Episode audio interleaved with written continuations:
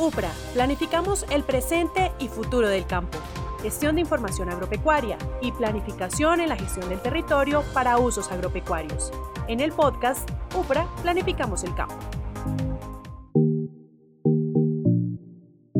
Hola, bienvenidos al podcast Planificamos el Campo. Soy Felipe Fonseca Fino, director de la UPRA, y hoy vamos a hablar sobre la formalidad de la tenencia en el campo. ¿Qué tan formal es esa relación de dominio entre los propietarios y su tierra? Y para ello, la UPRA calcula el índice de informalidad que permite identificar, estimar y delimitar áreas con, posible presencia de informalidad a nivel predial. Esto pues sirve no solo a los procesos de ordenamiento, eh, de planificación del ordenamiento social de la propiedad en general, a toda la política pública que tiene que ver con la regularización y eh, demás eh, procesos administrativos agrarios, sino también eh, va muy de la mano con los procesos de ordenamiento de la propiedad y toda la, toda la iniciativa que adelanta el gobierno en, en estas materias. Por esa razón estamos con Dora Inés Rey Martínez, que es directora técnica de ordenamiento social de la propiedad, y Javier Neva Díaz, profesional especializado de la UPRA, para conocer los detalles y alcances del cálculo del índice de la informalidad. Antes de entrar en materia, pues vamos a hablar de la seguridad jurídica en la tenencia de la tierra, que es precisamente esa certeza sobre los derechos de la propiedad que se tienen, eh, que hacen, digamos, eh, claros eh, los registros oficiales de las autoridades catastrales y de la Oficina de Registro de Instrumentos Públicos. Y de estos con la realidad geográfica de los predios, es decir, tener mejor conocimiento de esa situación jurídica de manera que no exista duda respecto al derecho, a la ubicación, a su área, a su perímetro, su colindancia con otros predios. Entonces, eh, preguntémosle y comencemos por, por Dora Inés para que por nos cuentes cuáles son las principales causas de la informalidad. Bueno, directora, hay varias causas eh, la más frecuente de ellas es, es cuando los ocupantes o poseedores de tierras no cuentan con un título válido registrado ni inventariado en el registro de instrumentos públicos. Y esto se debe en gran parte a que un alto grado de las personas no tienen el suficiente conocimiento sobre los diferentes tipos de derechos de la tierra, lo que implica eh, hacer el registro de su propiedad y la importancia de formalizar esos derechos de propiedad en el registro de instrumentos públicos y también que sus datos se encuentren bien registrados en las bases de, la información catastral.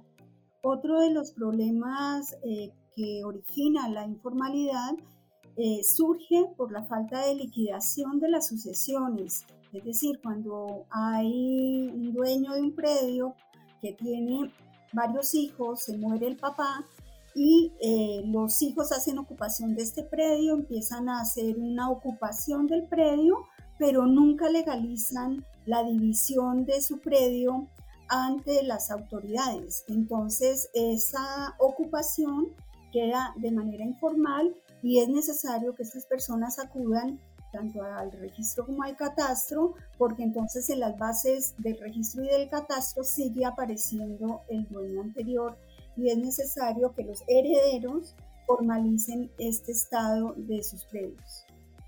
Bueno, el, ministerio y el gobierno promueven la formalidad precisamente como esa llave que abre las puertas a la oferta de servicios eh, públicos y por supuesto privados, al emprendimiento en un sector en donde la informalidad no solamente está asociada a la tenencia, también a la informalidad en la producción, en el comercio, en el transporte, eh, en muchas formas ¿no? de informalidad de la, de la, de la producción y del, digamos, de la ruralidad en nuestro país. Pero vamos a pedirle a Javier que nos explique cómo reducir la informalidad, especialmente cuando hablamos de propiedad rural.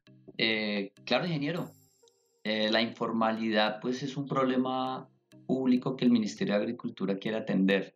Eh, para esto pues se han generado políticas como la de la reforma agraria y demás pues que ha, ha puesto eh, sobre la mesa todas estas problemáticas y ha generado programas para su atención. En el marco conceptual que nosotros manejamos en la entidad, a estos procesos los llamamos procesos de regularización de la propiedad, dado que, que lo que se quiere es, pues de alguna forma, estas personas que indicaba la Inés al respecto de las informalidades que tenía, pues sanear sus situaciones y llegar a una seguridad jurídica en el campo, pues para poder eh, acceder a otros programas. Entonces, esta regularización nosotros la entendemos como un conjunto de acciones orientadas por el Estado encaminadas al saneamiento de situaciones técnicas y jurídicas imperfectas sobre la propiedad de la tierra rural de origen público o privado. Entonces, es importante pues tener esta diferenciación porque pues dependiendo de, pues, de esta razón del bien, si es público o privado, pues el camino para dar su formalización es diferente. Eh, entonces, pues eh, estas acciones de los diferentes programas que el Estado promueve permiten el saneamiento de la posesión material de bienes inmuebles.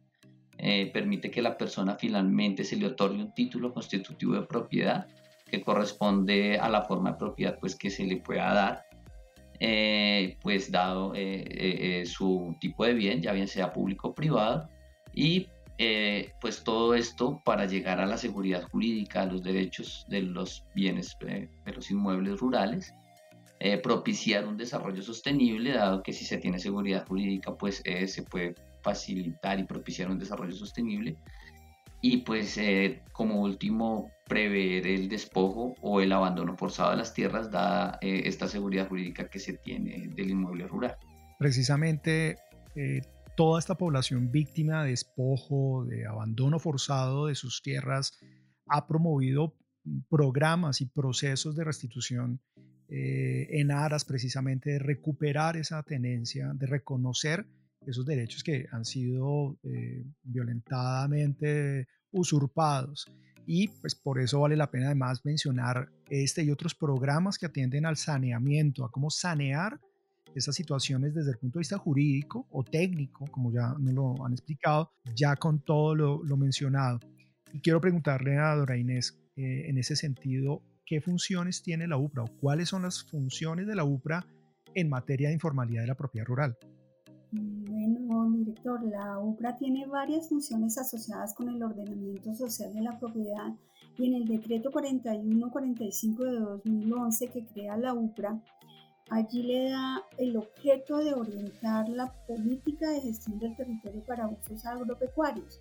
Para llevar a cabo este objeto, la UPRA planifica, produce lineamientos, indicadores, criterios técnicos que sirvan para la toma de decisiones sobre ese ordenamiento social de la propiedad de la tierra rural. Y en particular, dentro de las funciones de la UPRA, están las de dirigir los estudios técnicos sobre el ordenamiento social eh, del suelo rural productivo que sirvan de base para establecer criterios, instrumentos, lineamientos e indicadores para que el gobierno nacional establezca la política pública sobre estas materias. Eh, hay otra función orientada a dirigir y coordinar los estudios para definir los parámetros de planificación ejecución y control de los procesos de formalización como parte de ese ordenamiento social de la propiedad y dentro de todos esos eh, programas que ya eh, el director mencionó. Y justamente en esta función de cómo planificar, cómo eh, definir esos parámetros, allí cabe perfectamente pues todo la generación de una serie de instrumentos, dentro de esos el índice de informalidad pero también tenemos en la UPRA una función adicional que es la de evaluar la estructura de la tenencia de la tierra rural, establecer indicadores que sirvan de fundamento a esa definición de política pública por parte del gobierno nacional, particularmente el Ministerio de Agricultura. Eh, y allí entonces, eh, como parte de esa eh, estructura de la tenencia de la tierra y definir estos indicadores, pues presentamos ya desde hace varios años lo que es el índice de informalidad. Queda clarísima que dentro de las funciones que tiene la UPRA, ya lo mencionó Dora Inés, eh, tanto en los estudios técnicos como en esa evaluación de la estructura de la tenencia, pues cabe perfectamente el que este tipo de, herramientas o de, instrumentos que la UPRA diseña pues nos permitan evaluar este, este fenómeno y esta situación de la formalidad de la tenencia de la propiedad rural. Entonces, ahora sí, vamos a apuntarle a Javier para que nos cuente y nos explique qué es el índice de informalidad. Eh, el índice de informalidad es un análisis que nos permite estimar, identificar y delimitar áreas con, posible presencia de informalidad en la tenencia de la tierra a nivel predial. Eh, este nos sirve como insumo técnico en un proceso de planificación del ordenamiento productivo y social de la propiedad rural del país. Aquí lo que nosotros queremos hacer es buscar desde la información secundaria, como es eh, los, eh, la información catastral, pues dada por, por, parte de los competentes, como el IGAGO, los catastros descentralizados o delegados y las oficinas de instrumentos públicos, analizar toda esta información y buscar cuáles son los criterios y variables para encontrar aquellos predios que posiblemente puedan tener un problema de informalidad. Eh, pues eh, dado que esto es, un, índice que nos va a ayudar a orientar eh, los programas y la planificación de hacia dónde deberían apuntar todas estas políticas que quieren atender esta problemática. Bueno, vamos ahora entonces, ya entendemos de qué se trata. Vamos a averiguar ahora con Dora Inés cuántas veces la UPRA ha medido o ha calculado más bien ese índice de informalidad. Bueno, nosotros hemos hecho este cálculo en dos oportunidades. La primera de ellas fue en el año, con datos del año 2014 eh, y surgió justamente esta iniciativa de cómo ir eh, eh, concibiendo el índice a partir de lo que son los procesos de, de la información catastral y registral para esa vigencia.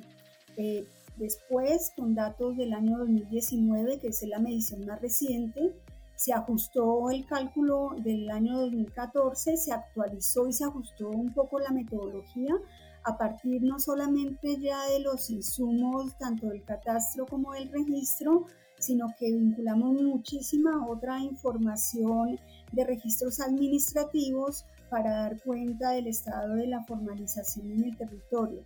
Entonces, en este momento tenemos estos dos ejercicios, pero la intención que tenemos es poder eh, llevar un registro anual con eh, que le podamos ofrecer al país una medición anual del índice de informalidad. Esto va a depender muchísimo de las fuentes de información y de cómo van cambiando estas fuentes de información, pero la meta es poder llegar a un momento en el que podamos tener este índice para cada anualidad. Bueno, es un propósito que además nos hemos hecho y es poder tener un, análisis más dinámico, ¿no? una regularidad en el, en, la, en el cálculo que nos permita, eh, como tú lo dices, pues hacer un, digamos, eh, evidenciar ese comportamiento, ¿no? Cómo se dan especialmente por zonas, ¿no? Es lo que nos imaginamos, poder entender las diferencias territoriales de nuestro país, ya que el fenómeno de, formalidad no, no es el mismo ¿no? En, nuestra gran y diversa eh, ruralidad en, Colombia. Javier, ¿cada cuánto se calcula el índice? Eh, sí, como lo estaba notando la doctora Inés, nosotros en este momento eh, estamos haciendo todos los análisis pertinentes para ver la periodicidad con la que vamos a expedir el índice. en el 2014 hicimos un primer avance que eh, en el 2019 hicimos la nueva revisión metodológica y pues a partir de esta revisión metodológica estamos eh, actualmente eh, revisando cuál sería la, periodicidad pues que valdría, que daría la viabilidad para una nueva publicación del índice. Estamos pensando en, en, que esto pueda ser anual o bianualmente, pues dependiendo estos cambios que se den en la información de catastro de registro y de, los, eh, de la información que den las entidades que hagan parte de estos procesos de regularización, como es la Unidad de Restitución de Tierras o la Agencia Nacional de Tierras. Están también todo este nuevo conjunto de gestores catastrales, ¿no? Estamos viendo que en, en la medida que avanza este este, digamos, esta estrategia del catastro multipropósito, pues se, se, suman no solo más actores, sino sino se complejiza, por así decirlo, en cuanto a la cantidad, digamos, de entidades que intervienen em, en la gestión de la, de la, tenencia, en la gestión de, predial. y eso pues dificulta obviamente el, el, cálculo del índice que quiero aprovechar para preguntarle a Dora Inés pues nos detalle un poco cómo se calcula la informalidad. Ahora, con todas estas fuentes de información que hay, ¿cómo hace la UPRA para, para indicar qué nivel o grado de informalidad tienen los predios? Pues efectivamente empezamos eh, la medición a partir de la recopilación de información secundaria. Eh, UPRA solicita la información de las bases catastrales, como bien decía el director, hoy a un sinnúmero de actores que manejan tanto el catastro, eh, pues el catastro nacional como los catastros descentralizados y delegados. Eh, sobre estos, esta información se hace una identificación de una serie de criterios que eh, nos llevan eh, o nos conducen a, a, pensar que allí puede haber algún grado de informalidad. Esos criterios que se analizan en estas bases tienen que ver con los predios sin matrícula inmobiliaria en la base de datos del catastro, los predios identificados con mejoras en predio ajeno, los predios con falsa tradición registrados en el folio de matrícula inmobiliaria, los predios con anotaciones en registro que presumen informalidad, los predios no interrelacionados en el proyecto de interrelación catastro-registro. Eh, allí la información de la Superintendencia Notariado y Registro nos ha permitido mejorar muchísimo estos análisis de información eh, adicionalmente, eh, pues la información que nos suministran otras entidades del Estado que tienen que ver con el avance en los programas de formalización. Entonces, allí es eh, información directa de los programas de la Agencia Nacional de Tierras que nos permiten identificar los predios que a partir de esos programas de regularización o de, o de formalización de propiedad privada, pues ya han surtido proceso y también, eh, pues con base en toda esta información, lo primero que hay que hacer por parte de la oficina de TICS de la UPRA es la depuración de las bases, la estandarización de las bases, el conteo eh, de los predios a, nivel de predio a predio sobre estos criterios eh, y se empieza allí a sacar el indicio de informalidad a nivel predial eh, sobre esta información que se recopila. Entonces se define el número o el porcentaje de predios que cumpla con esa condición de informalidad sobre el total de predios sobre un territorio. Entonces esto nos ha permitido calcular el índice de informalidad para la totalidad del país a nivel departamental y a nivel municipal. Muchas gracias, Dora Inés. Eh, ahora, con ese índice que nos aproxima, nos da una idea a nivel municipal, departamental o, nacional en general de qué tan formales o informales son los predios, podemos entonces hacernos a sí mismo una idea del avance del Estado en la formalización del acceso a tierras. Le quiero preguntar a, a, Javier ahora, ¿qué entendemos por avance del Estado de la formalización? ¿Qué quiere decir eso? ¿A qué nos conduce eh, formalizar el acceso a tierras? Bueno, el, avance al estado de la formalización es una variable que nosotros estamos implementando en el índice y entonces queremos tomar todos estos programas eh, que, terminan otorgando títulos y generando la seguridad jurídica sobre los predios a la población rural y eh, entonces estos, estos programas entran como una base positiva hacia el cálculo del índice. Entonces, Aquí podemos encontrar que los programas anteriormente mencionados tienen unos resultados y esos eh, resultados eh, son los que nosotros tomamos y, allí podemos encontrar pues el número de predios baldíos adjudicados, eh, otro, otro tema muy importante y, que, es el otorgamiento de adjudicación de terrenos colectivos a comunidades negras y resguardos indígenas. al, al regularizar la propiedad de ellos, pues también pues vamos reduciendo esa informalidad en el país, la formalización de la propiedad privada, la formalización de procesos generales de la de diferentes a privados, eh, la adjudicación de predios, del fondo de tierras, y pues eh, también los predios restituidos y las sentencias ya que, que otorgan y sentencian la restitución de tierras a, a, algún campesino pues que fue víctima del conflicto.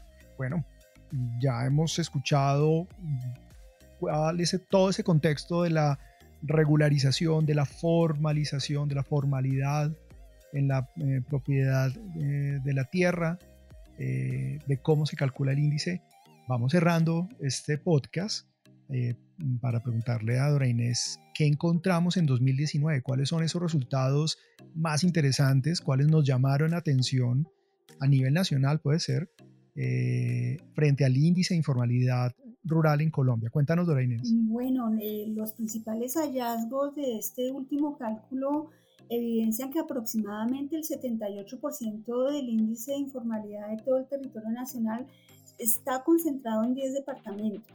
Estos departamentos que tienen una mayor incidencia de estos altos índices de informalidad en el país eh, se encuentran en, en Boyacá, con un 15.32% de participación, en Antioquia con un 11.96% de participación, Cundinamarca con un 11.95% de participación y Nariño con un 9.20% de participación.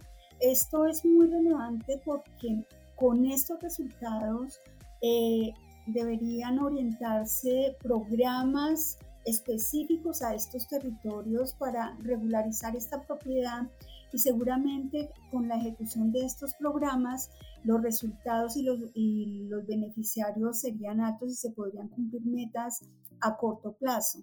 Eh, Adicionalmente, pues eh, yo quisiera hacer referencia a que el índice se ha convertido en un referente muy importante para la formulación de política pública relacionada con el ordenamiento social de la propiedad.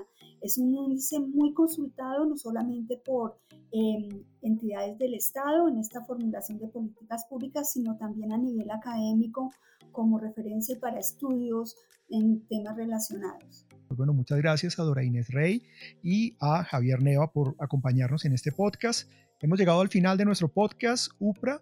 Planificamos el campo. Te recomendamos ingresar a nuestra página web www.upra.gov.co. En el enlace Publicaciones podrás consultar y descargar todos estos temas de interés, no solo del sector agropecuario, sino del campo en general. Gracias por acompañarnos. Hasta pronto. UPRA, planificamos el presente y futuro del campo gestión de información agropecuaria y planificación en la gestión del territorio para usos agropecuarios. En el podcast UPRA Planificamos el Campo.